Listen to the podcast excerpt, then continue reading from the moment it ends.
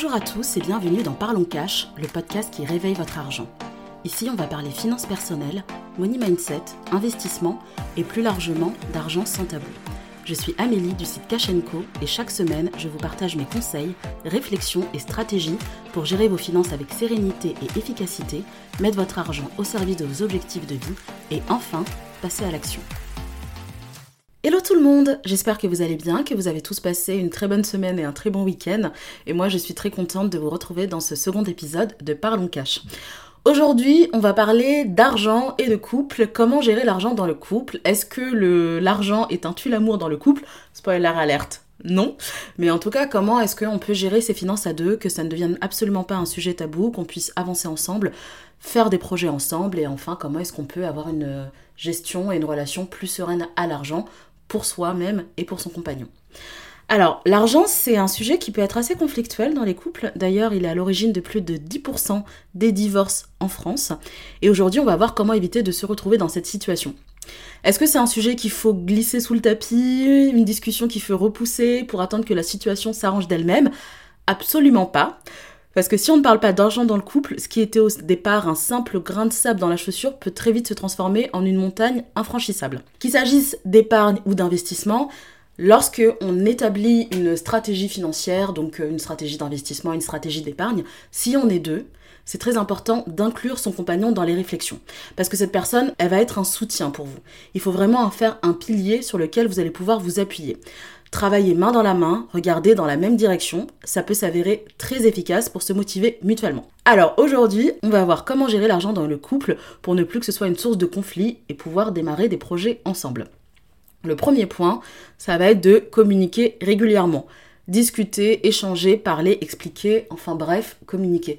De toute façon, on le sait, personnellement ou professionnellement, souvent quand le bas blesse, c'est qu'il y a un problème de communication dans une entreprise, quand on a un problème avec un collègue, quand il y a une brouille familiale, c'est parce qu'il y a des non-dits, des rancœurs qui montent, qui montent, qui montent, et puis bah, au bout d'un moment, ça peut un petit peu bouillonner d'un côté comme de l'autre. Et c'est pour ça qu'il faut très vite crever l'abcès et engager la discussion. Et bien dans le couple, quand on parle d'argent, c'est exactement pareil. Peut-être que vous, pour vous, c'est un sujet qui est un petit peu tabou et vous vous dites, bah non, je vais pas forcément en parler à mon conjoint. Bah en fait, si, ça va être une démarche qui est assez importante. Parce que la communication, c'est fondamental dans un couple, sur un sujet d'argent, mais également sur des sujets autres. Ne pas communiquer garder son ressenti pour soi, en fait, ça va faire grandir des rancœurs et ça peut entraîner des disputes. Lorsque l'argent rentre en scène, il peut y avoir aussi un effet démultiplicateur. Et on peut se poser aussi différentes questions. Pourquoi est-ce que j'ai l'impression que c'est toujours moi qui paye? Quand est-ce qu'il va enfin commencer à mettre un petit peu d'argent de côté? Peut-être que vous, vous avez un projet d'investissement, mais que la personne, elle n'est pas forcément prête. En fait, si vous avez ces questions-là, plutôt que de les garder pour vous, asseyez-vous, posez-vous avec votre moitié, un jour à tête reposée, et entamez ensemble cette discussion de fond. Même si parfois les réponses ne sont pas forcément toujours à la hauteur de vos espérances, au moins elles vous permettront d'y voir plus clair et d'avancer. En fait, il est important que vous puissiez échanger à cœur ouvert avec votre partenaire et sans jugement sur vos ambitions, vos envies, vos finances. Parce que peut-être que vous, financièrement, vous avez plein de projets, vous avez envie de faire plein de choses, vous avez envie de voyager, vous avez envie d'épargner parce que vous pensez déjà aux études de vos enfants, ou vous avez un projet d'achat immobilier et que vous, vous êtes avec une personne qui n'est pas forcément aussi avancée, qui n'est pas à ce stade-là dans le couple. Bah ça, c'est quelque chose que vous allez devoir savoir très rapidement pour prendre les décisions qui incombent, mais également pour savoir quelle stratégie vous-même vous allez adopter. Est-ce que vous allez vous dire, bon bah ok, effectivement elle n'est pas forcément prête, donc euh, on va attendre un petit peu, ou au contraire vous allez vous dire, bah non en fait moi j'ai pas le temps, donc il faut un petit peu qu'on accélère la cadence, et moi j'ai envie de lui en, parler à cette personne-là, parce que ça me fait du bien, parce que je me vois pas forcément, c'est des projets que je ne vois pas forcément faire seul, comme par exemple le fait d'acheter, bah j'ai peut-être envie de lui en parler à elle, parce que j'ai envie qu'on avance ensemble, qu'on progresse ensemble, qu'on ait des objectifs communs, et parce que je vois ma vie avec cette personne et que je me vois pas réaliser ces projets sans elle. Donc la communication, c'est hyper important et c'est la base de tout. Le deuxième point, ce serait de définir des objectifs communs. Comme je vous le disais un petit peu plus tôt, en fait, on a chacun des projets, des objectifs de vie, et peut-être que vous, votre grand rêve, c'est de passer votre vie dans un chalet, au bord d'un lac, à dévorer des bouquins, alors contraire, votre moitié rêve que d'une chose, c'est d'aller faire du jet ski à Dubaï. Alors là, il n'y a absolument aucun jugement de valeur, chacun a sa vie, chacun a ses projets, chacun a ses objectifs, et c'est pas forcément des projets qui sont incompatibles, mais il faut quand même le savoir assez rapidement, en fait. C'est pas des choses qu'on peut découvrir après plusieurs années de vie commune. Oui, parce que si vous, votre objectif, c'est au contraire d'avoir une vie un petit peu peut-être plus calme et plus posé de vivre à la campagne, vous n'allez pas avoir le même niveau de vie, vous n'allez pas avoir les mêmes objectifs et vous n'allez pas mettre en place les mêmes actions que quelqu'un qui rêve d'aller vivre dans une vie, euh, un peu vivre la fast life, de louer des voitures de luxe, etc. et qui rêve d'une toute autre vie. Donc en fait, c'est important d'être aligné avec la personne sur ses objectifs, au moins à minima de les connaître. Parce que aussi, avoir un train de vie quasiment similaire et des objectifs communs, ça vous épargnera des maux de tête. Et puis, même si rien n'est impossible et que ces modes de vie ne sont absolument pas incompatibles, bah évidemment que votre gestion de l'argent, elle va pas du tout être la même. Par exemple, si vous, vous êtes une cigale, comment est-ce que vous allez faire pour vivre avec une fourmi? Comment est-ce qu'on fait aussi pour établir une épargne de précaution quand on a le sentiment de vivre avec une personne qui a un petit peu, et là je mets des gros guillemets, un panier percé? À l'image des objectifs personnels que vous, vous allez avoir dans votre vie, il est important aussi d'avoir des objectifs de, de couple commun et de trouver un juste équilibre entre les deux. Donc par exemple, vous pouvez avoir vos objectifs euh, personnels, euh, d'avoir telle carrière, euh, d'arriver à tel niveau de salaire.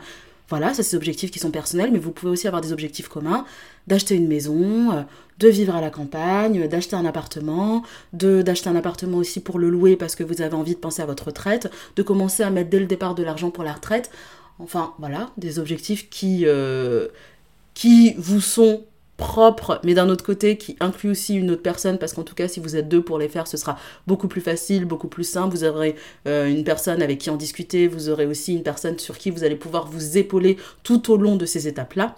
Donc c'est pour ça que c'est important de connaître ces objectifs-là d'avoir des objectifs personnels, mais également d'avoir des objectifs de couple. Et si vous n'en avez pas, d'essayer d'en définir ensemble. De vous dire, bah tiens, moi mes objectifs c'est ça, je vais en parler à mon compagnon, bah peut-être que mon compagnon il a les mêmes objectifs. Et là, c'est super, ça match, banco. Mais en tout cas, c'est quelque chose que vous devez savoir. En troisième point, la clé c'est l'union fait la force. Alors vous connaissez l'adage qui dit seul on va vite, ensemble on va plus loin. Voyez votre partenaire comme un allié. Juste avant, on parlait d'avoir des objectifs communs et qu'il était plus facile d'être à deux pour définir ces objectifs communs. Bah là, c'est exactement la même chose. Par exemple, débuter l'investissement à deux, c'est beaucoup plus simple et c'est un puissant accélérateur, notamment dans l'immobilier, parce que vous allez être en mesure d'emprunter plus d'argent et de réaliser des achats plus conséquents. Quand il s'agit de bourse, c'est vrai que la bourse est un petit peu plus personnelle, donc souvent vous avez un compte chacun, mais en tout cas au moins pour en parler avec la personne, et ça va aussi vous motiver mutuellement. Là, si vous voyez que vous êtes dans une période financièrement où ça va pas trop, vous allez pouvoir vous appuyer sur la personne qui est sous le même toit que vous.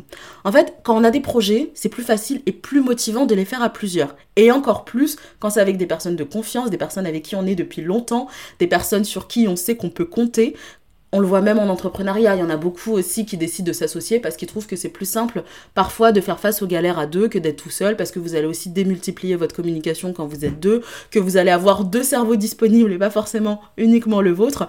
Donc voilà, ça peut quand même être un puissant facilitateur et accélérateur d'être à deux. Aussi, se lancer à deux, c'est quelque chose qui est beaucoup plus rassurant.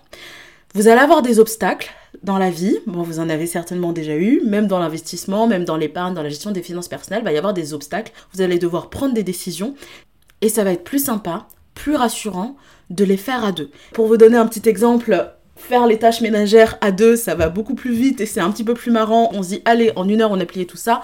Bah, ça peut être aussi plus sympa de faire sa déclaration d'impôt à deux, ou en tout cas moins barbant. Vous décidez si vous voulez voir le verre à moitié plein ou le verre à moitié vide, et aussi de faire son budget à deux. Comme je vous disais dans le premier épisode qu'il fallait que vous dédiez des moments à vous pour vos finances, pour votre argent, bah là, ça peut aussi être l'occasion de les faire à deux. Si vous voyez pas le faire tout seul, bah vous dire, bon bah tiens, viens chérie, avec un E ou pas, on se pose, on regarde ça pendant une heure, on met le dé dans des finances. Si vous avez un conjoint, de toute façon, c'est une étape qui est quasiment indispensable de le faire à deux. Si vous avez des comptes personnels, à vous de voir si vous voulez partager ces informations-là ou pas. Mais en tout cas, c'est quelque chose qui est plus sympa de faire ensemble.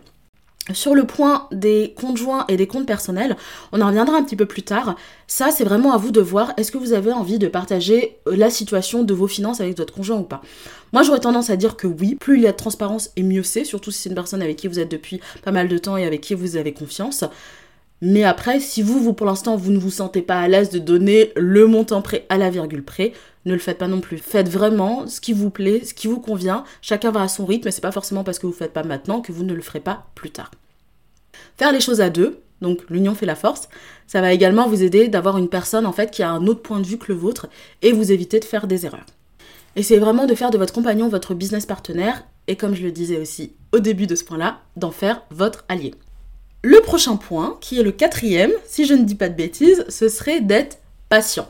Tout comme je vous disais, l'union fait la force et il faut en parler et c'est plus sympa d'être à deux et on va se booster et on va se motiver et on a des objectifs communs et on a une ligne qui est toute tracée, on va se dire bah voilà notre objectif c'est ça, donc on va mettre des points d'étape en se disant bon bah on va faire comme ci, comme ci, comme ça. Ça c'est bien, c'est bien d'être dans l'action, c'est bien d'être dans le mouvement, mais parfois, c'est bien aussi de se poser et d'être un petit peu plus patient. En fait, il faut pas tomber dans l'excès inverse. Lorsqu'on peut commencer par exemple à s'intéresser à l'investissement, alors moi c'est un sujet pour le coup qui me passionne tout comme les finances personnelles, on peut avoir en fait envie de convertir toutes les personnes autour de soi, un peu de faire du prosélytisme et de prêcher, et de prêcher au quotidien la bonne parole. Je comprends très bien cette situation, j'en suis passée par là parce que j'avais découvert avec les finances personnelles, avec l'investissement, un tout autre monde et que j'avais envie d'en parler à tout le monde. Bah, tout le monde n'est pas prêt pour ça. C'est pas parce que vous, vous avez fait ce travail éducatif sur vous, que vous êtes intéressé à ce sujet, que vous vous renseignez, que vous formez, que vous regardez des vidéos, que la personne avec qui vous êtes, elle en est à ce stade-là d'avancement. Donc c'est pour ça que chacun doit y aller à son rythme. Ce, que, ce qui peut vous sembler évident pour vous va demander plus de temps pour d'autres personnes et peut-être même jamais se produire. Par exemple, peut-être que pour vous, euh, c'est très important de faire un budget, de regarder ses finances, d'avoir des projets, d'avoir des objectifs. Bah, la personne en face, elle va pas forcément être convaincue parce qu'on a aussi notre éducation, notre schéma personnel, nos vécus, nos expériences qui font qu'on a chacun nos propres prismes et nos propres biais. Donc ça, il faut vraiment en tenir compte. C'est pas parce que nous, on est convaincu de quelque chose que la personne en face va l'être aussi. Surtout, il ne faut pas forcer la personne. Ce qu'il faut faire, c'est continuer si vous vous en êtes convaincu, continuez de lui en parler, de lui expliquer pourquoi est-ce que vous pensez que c'est une bonne chose, mais rien ne sert d'insister trop non plus. En fait, dans un couple, il faut savoir faire preuve d'écoute, de patience, d'empathie surtout. Donc ça c'est aussi être empathique, vous dire bah moi je pense si mais la personne en face de moi bah, elle n'a pas forcément la même façon de penser. Mais il n'empêche qu'il faut aussi que vous rappeliez quotidiennement et que vous expliquiez à cette personne que vous êtes dans le même bateau et que les actions que vous allez mettre en place aujourd'hui, c'est des actions qui vont être bénéfiques pour vous deux plus tard. Et aussi parce que votre conjoint ou votre conjointe est très certainement la personne la plus à même de comprendre et de partager la situation dans laquelle vous êtes. La cinquième clé, ça va être celle de rester libre. Avoir des projets communs, des objectifs communs, d'avancer dans la même direction, c'est très bien, mais il ne faut pas non plus se perdre et s'oublier en chemin. Il ne faut pas mélanger le budget du couple et l'argent de chacun. C'est pas parce que vous avez des projets communs que vous pouvez pas avoir des projets personnels. C'est pas parce que vous avez des objectifs communs que vous pouvez pas avoir des objectifs personnels. Bah là, financièrement, c'est pareil. C'est pas parce que vous avez un compte joint que vous pouvez pas avoir de compte personnel. Il faut que vous pensiez à vous. Si demain vous n'étiez plus avec votre conjoint, combien de temps est-ce que vous pourriez vivre avec vos uniques sources de revenus? C'est très important de savoir être libre financièrement et de ne dépendre de personne et encore moins de dépendre d'un conjoint. Est-ce que votre salaire aujourd'hui, il est suffisant pour combler vos dépenses personnelles? Et aussi, comme on ne sait pas de quoi demain sera fait, c'est très important d'avoir une somme d'argent sur un compte personnel. C'est ça qui vous permet de rester libre protéger et de ne pas être dépendant d'une tierce personne. Parce que par exemple, si demain, pour une raison ou pour une autre, vous n'êtes plus avec la personne avec laquelle vous êtes aujourd'hui, bah, est-ce que vous, votre salaire, il va vous suffire? Est-ce que l'argent que vous avez sur votre compte épargne, ça va vous suffire? Posez-vous la question, regardez, et si ce n'est pas encore le cas, commencez à mettre de l'argent de côté pour vous. Pour vos projets personnels, mais également pour pouvoir faire face en cas de coup dur. Rester libre, ça veut dire aussi que vous devez décider si vous préférez partager ensemble vos dépenses ou si au contraire vous décidez de les séparer. Est-ce que vous préférez faire un compte joint et ce compte joint du coup vous allez mettre chacun vos salaires dessus ou vos autres sources de revenus dessus et ensuite vous allez dépenser, donc dépenser pour tout, dépenser pour euh, euh, le loyer, pour l'électricité, pour les courses pour les enfants, etc. Ou est-ce qu'au contraire vous vous dites bah non, c'est chacun qui paye séparément. Par exemple, c'est chacun qui va payer sa part du loyer, c'est chacun qui va faire une fois les courses sur deux, c'est un tel qui va payer l'école et l'autre qui va payer les frais de la voiture. Ça c'est à vous de voir. Ça, c'est quelque chose qui va dépendre du mode de vie de chacun, de ses méthodes. Chacune des situations présente des avantages et des inconvénients. Par exemple, si vous décidez de mettre chacun vos salaires sur un compte joint, ça va vous faciliter le quotidien, mais au contraire, ça peut aussi vous obliger à vous justifier ou à expliquer chacune des dépenses exceptionnelles un peu que vous faites. Parce que l'argent qui, est sur un compte commun, finalement, c'est plus votre argent. Enfin, c'est plus votre argent à vous vous personnellement. C'est votre argent à vous, votre couple. Alors qu'au contraire, quand c'est votre argent personnel, si vous avez un conjoint et un compte personnel, bah sur vos dépenses personnelles, vous faites absolument ce que vous voulez. Par exemple, nous, dans notre couple, on a décidé d'avoir un conjoint Ce conjoint, on l'alimente d'une certaine somme tous les mois. Et cette somme, ça va servir à payer le crédit, ça va servir à payer euh, les impôts, ça va servir à payer l'électricité, etc. Et par contre, on a chacun nos comptes personnels où là, on va dépenser pour nous. Et tout ce qui est dépenses communes de type euh, les courses, et ben là, ça va être chacun qui va payer une fois sur deux. Mais on a fait le choix de séparer l'ensemble de nos dépenses excepté celles de la vie commune, qui elles bah, sont directement prélevées sur le conjoint.